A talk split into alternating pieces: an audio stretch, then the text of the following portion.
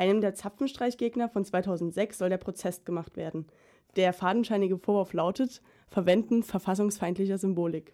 Am Montag, den 6.7.13.30 Uhr im Amtsgericht Dresden-Berliner Straße. Erscheinen Pflicht! Okay, erschienen sind unter anderem der Beklagte äh, Jörg Eichler. Hallo Jörg. Hallo. Und der Detlef äh, Beutner von der TKDV INI äh, in Frankfurt am Main, der ihn dort verteidigt, ver verteidigen wollte. Hallo Detlef. Hallo.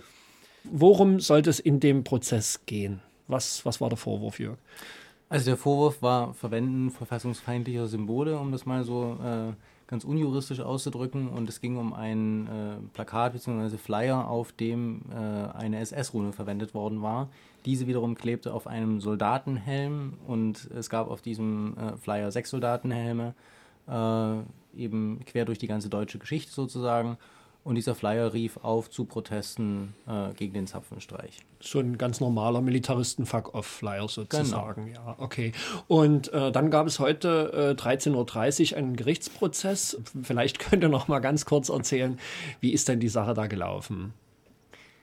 Also, äh, sie ist relativ absurd gelaufen. Äh, das Gericht hat es durchaus vermocht, äh, auf dieses ohnehin schon äh, groteske Verfahren äh, noch eins draufzusetzen. Wir haben uns zunächst mal äh, relativ lang darüber äh, unterhalten müssen, ob ich während meiner Einlassung stehen darf oder sitzen muss.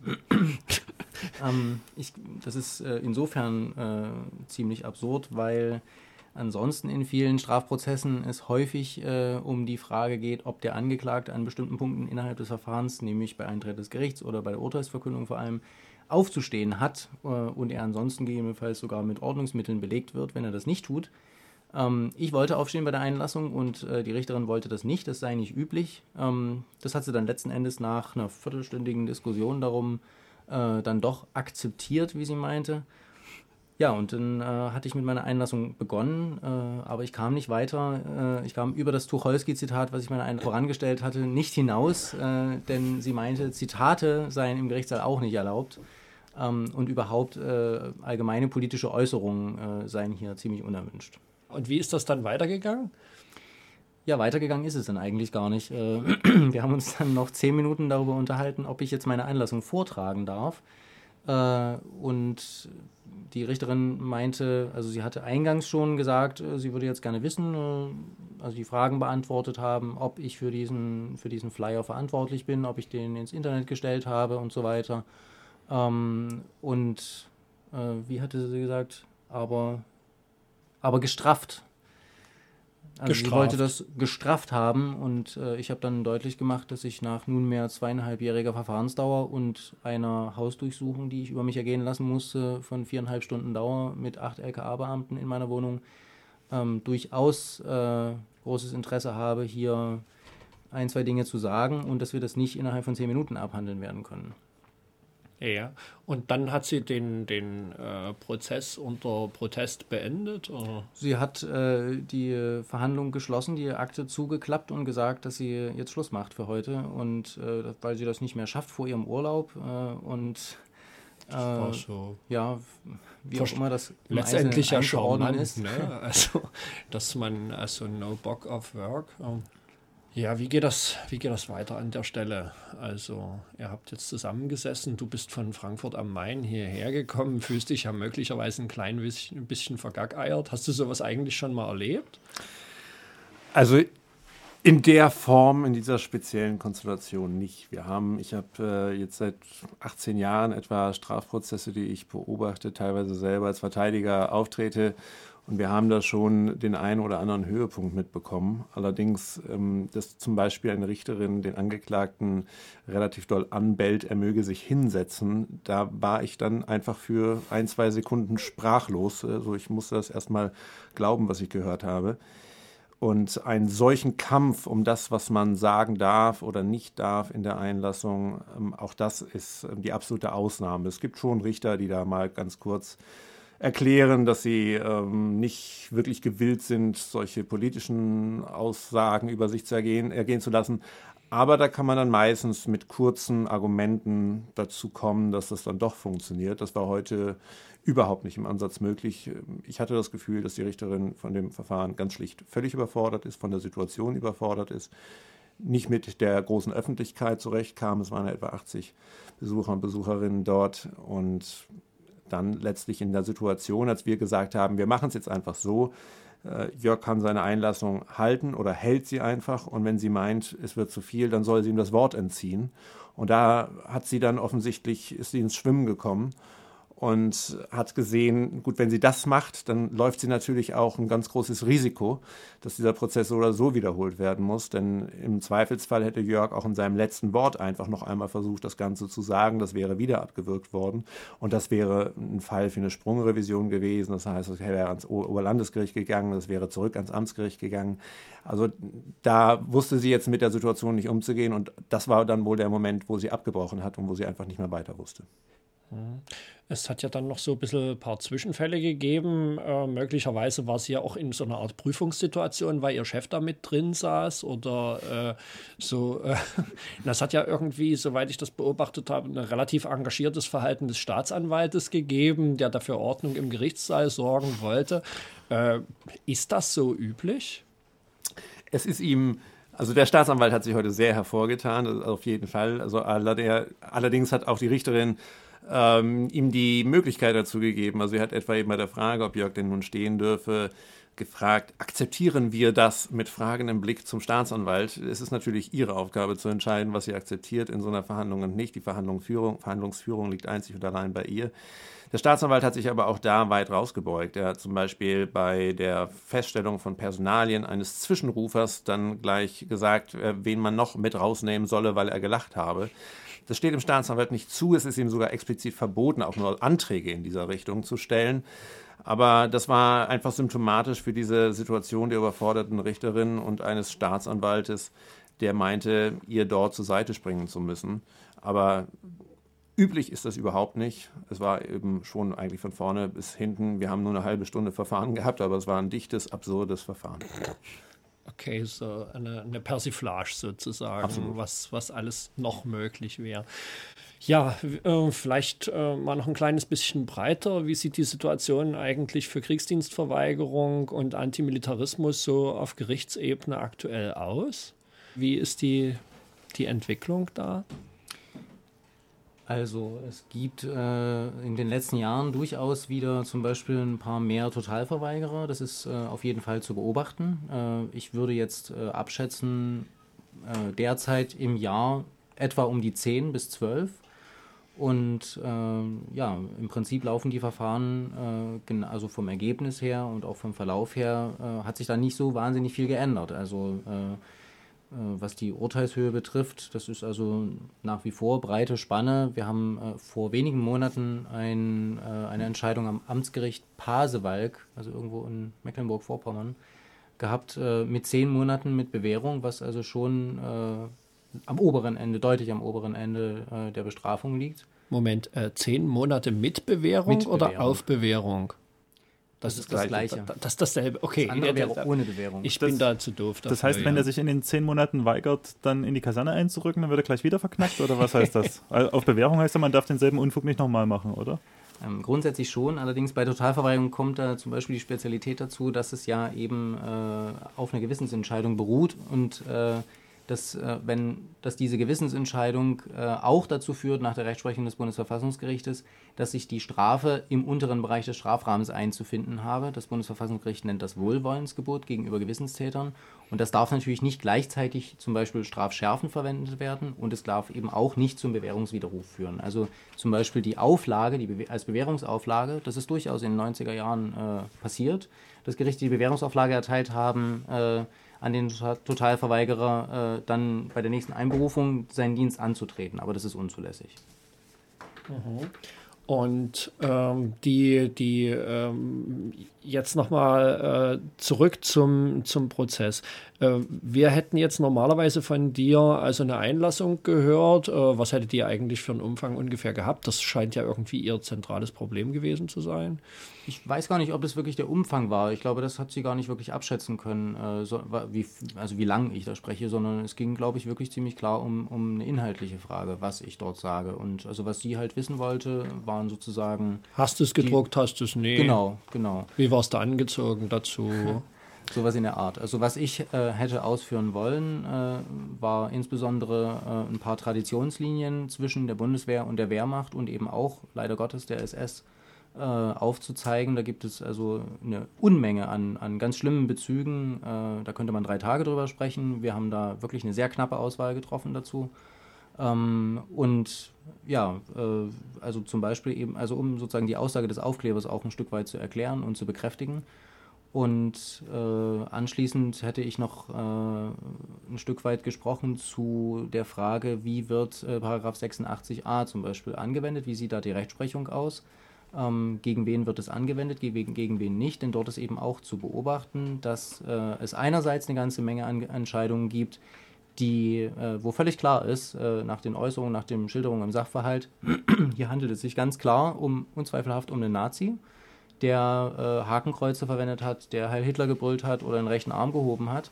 Und die Gerichte äh, alles dafür tun und sich äh, also wirklich förmlich verbiegen mit absurdesten äh, argumentativen Konstruktionen, um dann letzten Endes doch nicht bestrafen zu müssen. Und auf der anderen Seite gibt es aber eben auch eine Vielzahl an Entscheidungen oder an Verfahren, wo der Paragraph 86a, äh, dessen Inhalt ja nun eigentlich ist, äh, die Abwehr von äh, verfassungswidrigen Bestrebungen, also hier von äh, dem Wiederaufleben von nationalsozialistischen Organisationen, äh, dass dieser Paragraph gegen die ausdrücklichsten Gegner angewendet wird, eben zum Beispiel Leute, die das durchgestrichene Hakenkreuz tragen. Das war ja die bekannteste oder ja, am bekanntesten gewordene Entscheidung in den letzten Jahren. War irgendwie in Stuttgart, ne? wo die das genau. versucht hatten, das zerkloppte Hakenkreuz irgendwie als ja. Nazi-Propaganda genau. darzustellen. Ja. ja. Durchgestrichenes Hakenkreuz ist ein Hakenkreuz. Nach diesem Motto. Ja, ja, das ist sozusagen, das hat ja eine, eine, eine ausreichende Tradition in diesem Land und das haben Antimilitaristen immer wieder in den verschiedensten Formen äh, zu gewaltloser Widerstand ist Gewalt, gab es auch mal so eine schöne mhm.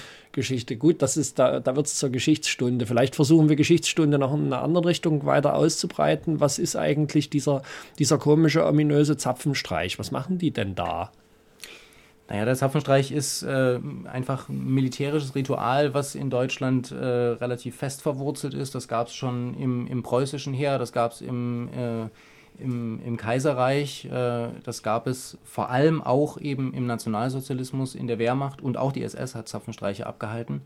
Ähm, Im Nationalsozialismus hat es, äh, also die, der Nationalsozialismus hat es also auf die Spitze getrieben, denn dort waren militärische Zeremonielle in der Öffentlichkeit, äh, äh also sowohl von Häufigkeit als auch äh, von der martial, martialischen, vom martialischen Eindruck äh, als Kriegs also als in der Verwendung als Kriegspropaganda äh, ungeheuer wichtig. Äh, und ja, diese Tradition wollten wir halt auch angreifen. So ein Zapfenstreich äh, sieht so aus, dass also äh, Soldaten in äh, schwarzen Uniformen mit Fackeln in der Dunkelheit, das findet immer in der Dunkelheit statt, damit äh, diese gespenstische Atmosphäre eben auch noch besonders zu, zur Geltung kommt, ähm, unter Verwendung von, von althergebrachten Militärmärschen da einmarschieren im Schritt und Tritt, Trommelwirbel und ja, das wird eben auf einem Marktplatz äh, dem, dem Pöbel dargeboten, da, auf mhm. das er sozusagen äh, wieder Freude am Militär empfinde und ja,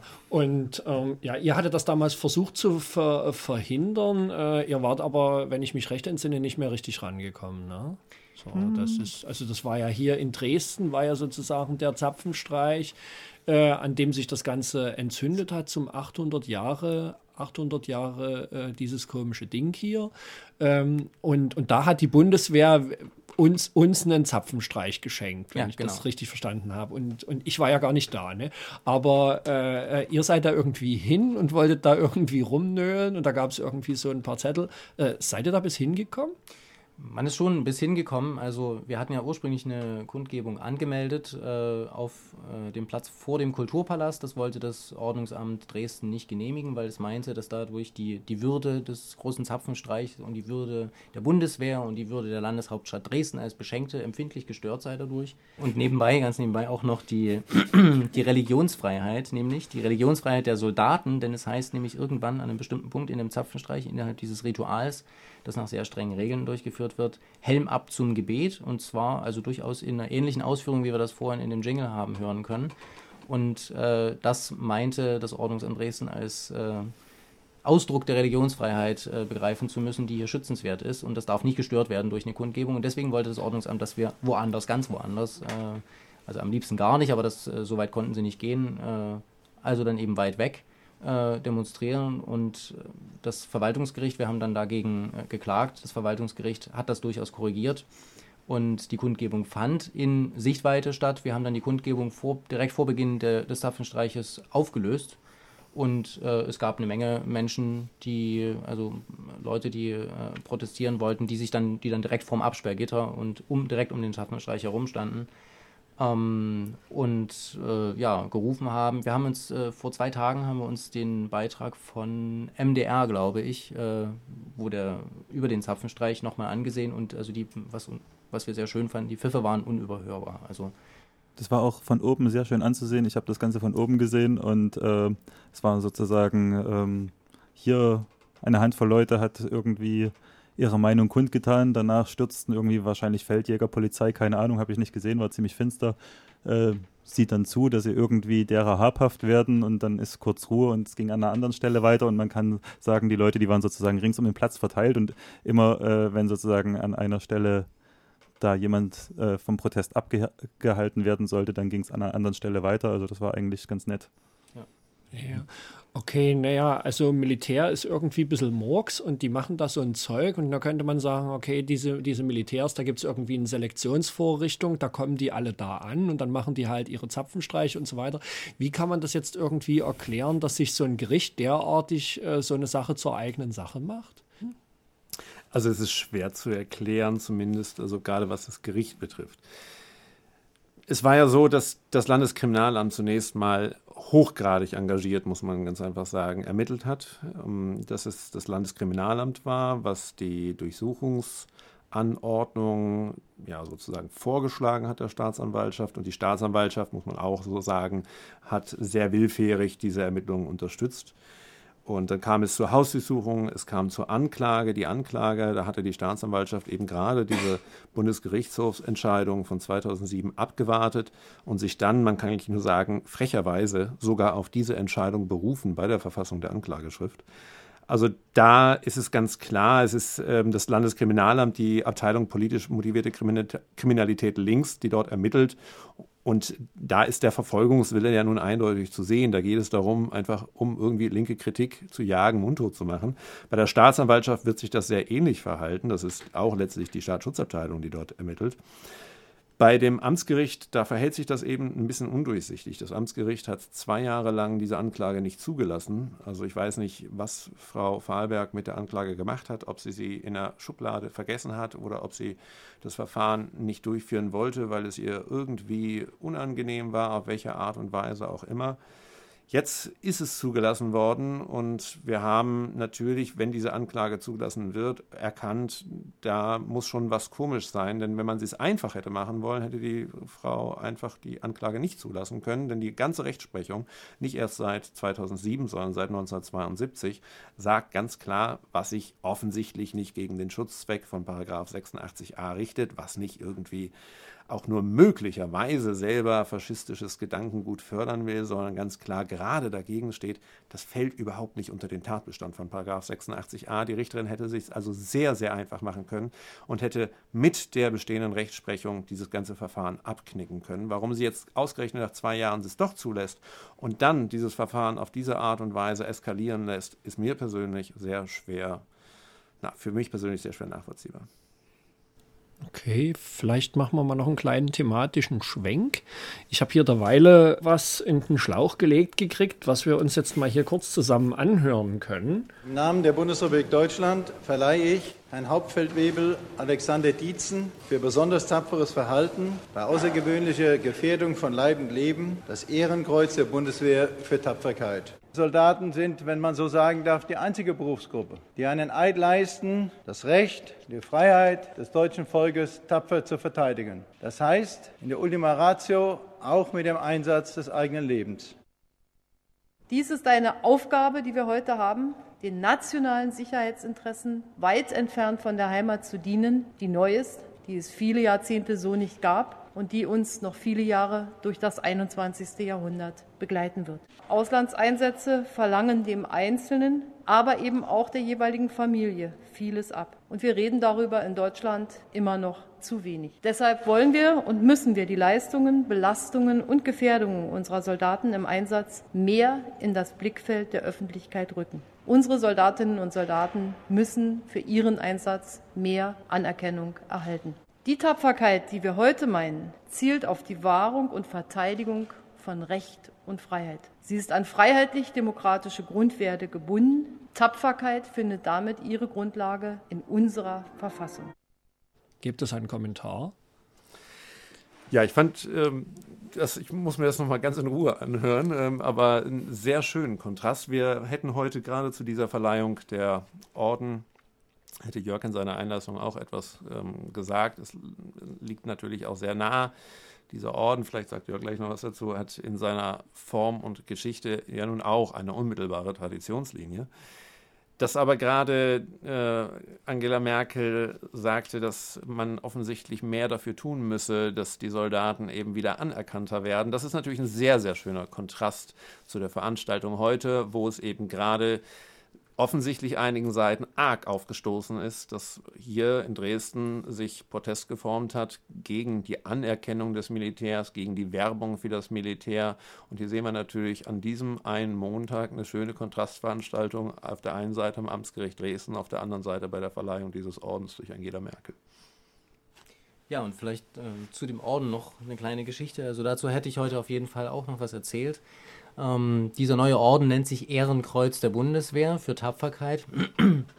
ähm, die Traditionslinie, die da durchaus besteht oder die man da aufmachen kann, ist eben, also der berühmteste deutsche Orden, den man so kennt, militärische Orden, ist wohl das Eiserne Kreuz. Äh, das Eiserne Kreuz ist genau das äh, Symbol, was auch die Bundeswehr sowieso schon überall als Logo auf ihren Fahrzeugen und äh, auf ihren Briefköpfen und so weiter verwendet. Ähm, und das gibt es schon sehr lange. Das äh, gab es schon im ersten, wurde schon im Ersten Weltkrieg, wurden Soldaten mit diesem Eisernen Kreuz äh, zu besserem Kämpfen motiviert. Auch im Zweiten Weltkrieg hat es eine unwahrscheinlich große Rolle gespielt. Dort gab es dann noch äh, höhere Stufen, wie zum Beispiel das Ritterkreuz und dann mit Eichenlaub und am Bande und was weiß ich nicht alles. Ähm, mit Brillanten und Schwertern und lauter so einem Fummel.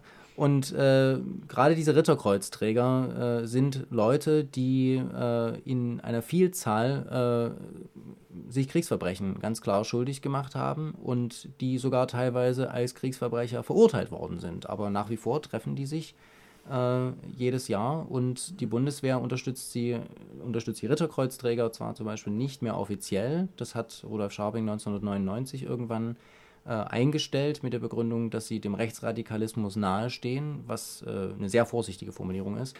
Und äh, aber dennoch äh, gibt es jedes Jahr äh, auf den Ritterkreuzträger-Treffen äh, eine Menge an Bundeswehrsoldaten, die dann eben einfach privat sozusagen hingehen. Und es gibt jedes Jahr Kommandeure, Kasernenkommandeure der Bundeswehr, die Grußbotschaften schicken und so weiter. Ähm, das Ritterkreuz, wenn man sich es anschaut, also es ist im Zweiten Weltkrieg verwendet worden, äh, in dem da noch in der Mitte ein Hakenkreuz äh, mit eingearbeitet wurde. Das ist jetzt ähm, nicht mehr drauf. Das, das darf, diese Ritterkreuze, also diese äh, ähm, eisernen Kreuze, die im Zweiten Weltkrieg verliehen worden sind, die darf man heute sogar noch tragen nach deutschem Orden, Ordensgesetz. Allerdings muss man das in äh, einer ja, entnazifizierten Ordensvariante tun. Man, da gibt, hat die Bundesregierung hat sogar da irgendwo in einem Museum äh, sozusagen äh, Vorlagen dazu hinterlegt, wie das auszusehen hat. Also man muss sich ein Stück anfertigen lassen, wo das äh, Hakenkreuz nicht auftaucht. Die meisten Leute, die Ritterkreuze zum Beispiel verliehen bekommen haben, legen da wenig Wert drauf. Also auf Fotos äh, sind die Ritterkreuzträger in der Regel immer mit äh, Ritterkreuz mit Hakenkreuz zu sehen. Ähm, Also man darf es tragen und 2007 äh, gab es eine Petition eines Bundeswehrsoldaten, der gesagt hat, äh, man sollte, weil eben weil es wieder Auslandseinsätze gibt, weil die deutschen Soldaten ja nun wieder äh, auch ihr Leben einsetzen und so weiter, äh, sollte es auch wieder solche Orden für Tapferkeit im, im, im, Einsatz geben. Und das hat die Bundesregierung aufgegriffen und äh, hat jetzt diese, hat aber gesagt, wir wollen nicht direkt anknüpfen an, das, an die Tradition des Eisernen Kreuzes, sondern wir nennen das jetzt Ehrenkreuz. Das ist ganz praktisch. Die Abkürzung ist dann auch EK.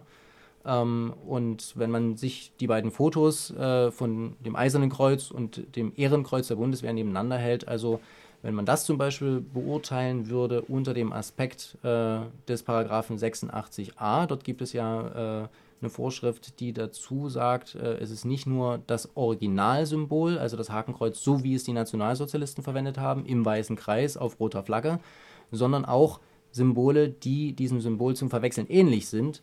Und also zum Verwechseln ähnlich sind sich die beiden, glaube ich, schon. Okay, wir haben jetzt also wieder was, was den Afghanistan-Heimkehrern auf den Beutel gelegt werden kann, vielleicht auf die Flagge drauf. Ähm, damit äh, können wir vielleicht das Thema auch soweit beenden. Noch eine ganz kurze Frage. Äh, werdet ihr irgendwie jetzt äh, wegen des heutigen äh, äh, Theaters da im Gerichtssaal irgendwie rechtliche Schritte einleiten? Werdet ihr einen Befangenheitsantrag stellen oder wie wird das ausgehen? Ja, es wird ähm, einen Befangenheitsantrag, eine Ablehnung der Richterin geben, aufgrund all der Vorgänge letztlich, die heute in dieser kurzen Zeit stattgefunden haben. Und es wird zugleich eine Dienstaufsichtsbeschwerde gegen den Staatsanwalt eingelegt werden. Wir haben das so kurz beschrieben, äh, welche Kompetenzen er sich da meinte, heute anmaßen zu müssen, äh, mit dem entsprechenden Antrag, diesen Anwalt, diesen Staatsanwalt nicht mehr in diesem Verfahren als Abgeordneten der Staatsanwaltschaft zu senden. Ob das Erfolg haben wird, das steht auf einem ganz anderen Blatt, denn gerade bei so extremen Ausprägungen der merkwürdigen Geschichten an einem Gericht ähm, ist die Erfahrung leider diejenige, dass dann die Richter, es entscheidet ja ein anderer Richter am Amtsgericht über den Ablehnungsantrag unsererseits, ähm, entscheiden dann meistens im Schulterschluss mit ihren Kolleginnen. Das ist sehr, sehr selten. Es gibt vielleicht eine ganz kleine Chance, dass die Richterin selber äh, nach diesem Verfahren oder nach dieser Verhandlung heute merkt, dass sie dem Verfahren eigentlich nicht gewachsen ist und sich selber rausnehmen will. Sie kann das durch die kurze Bemerkung, dass sie sich selber gegebenenfalls befangen fühlt oder dass eine gewisse Befangenheit bei ihr gegeben sein möge, tun. Dann könnten wir neu verhandeln mit neuem Richter und vielleicht in etwas entspannterer Atmosphäre. Okay, das Amtsgericht Dresden immer für eine Reise wert. Ähm, du bist angereist aus Frankfurt. Detlef Beutner, danke für das Gespräch. Jörg, Vielen Dank für dein Kommen und erstmal nur das Beste für den Fortgang des Prozesses. Dankeschön.